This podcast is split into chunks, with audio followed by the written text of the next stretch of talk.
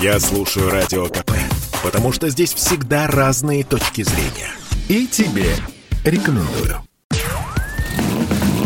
Под капотом. Лайфхаки от компании «Супротек». С вами Кирилл Манжула. Здравия желаю.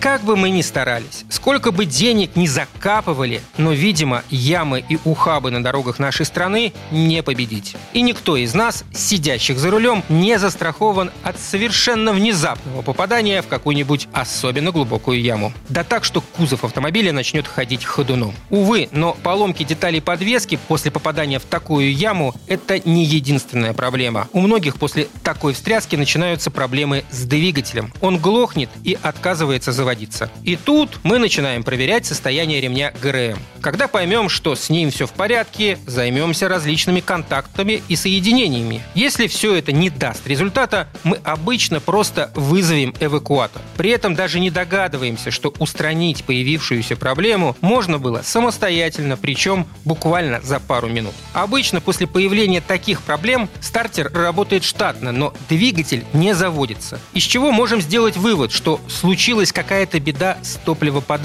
Подождите снимать задний диван и доставать топливный насос из бака. Лучше загляните в инструкцию по эксплуатации автомобиля. Если в списке контрольных ламп есть символ FPS ON или значок в виде перечеркнутой бензоколонки, то вы на правильном пути. Такие значки говорят о том, что ваш автомобиль оснащен так называемым гравитационным датчиком удара. Он нужен для того, чтобы при аварии автоматически отключать топливную систему. Благодаря этому многократно снижается риск возникновения пожара после ДТП. Такое решение довольно распространено и встречается у многих автопроизводителей. Однако, бывает так, что не все автокомпании точно рассчитывают чувствительность датчика, да и со временем он может давать сбои. Поэтому при попадании в глубокую яму появляется риск ложного срабатывания.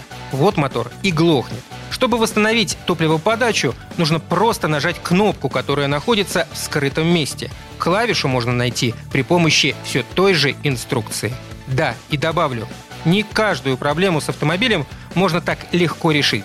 Именно поэтому лучше не доводить дело до ремонта и заняться профилактикой. Например, обработать все узлы и агрегаты машины по технологии компании «Супротек». На этом пока все. С вами был Кирилл Манжула. Слушайте рубрику «Под капотом» и программу «Мой автомобиль» в подкастах на нашем сайте и в мобильном приложении «Радио КП», а в эфире с понедельника по четверг в 7 утра. И помните, мы не истина в последней инстанции, но направление указываем верное. Спонсор программы ООО «НПТК Супротек». Под капотом. Лайфхаки от компании «Супротек».